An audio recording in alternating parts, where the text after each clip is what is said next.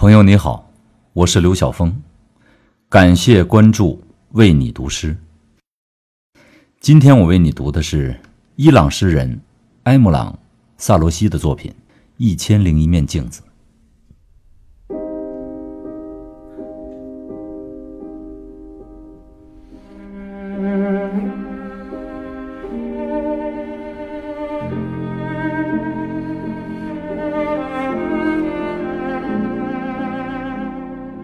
我越是逃离，却越是靠近你；我越是背过脸，却越是看见你。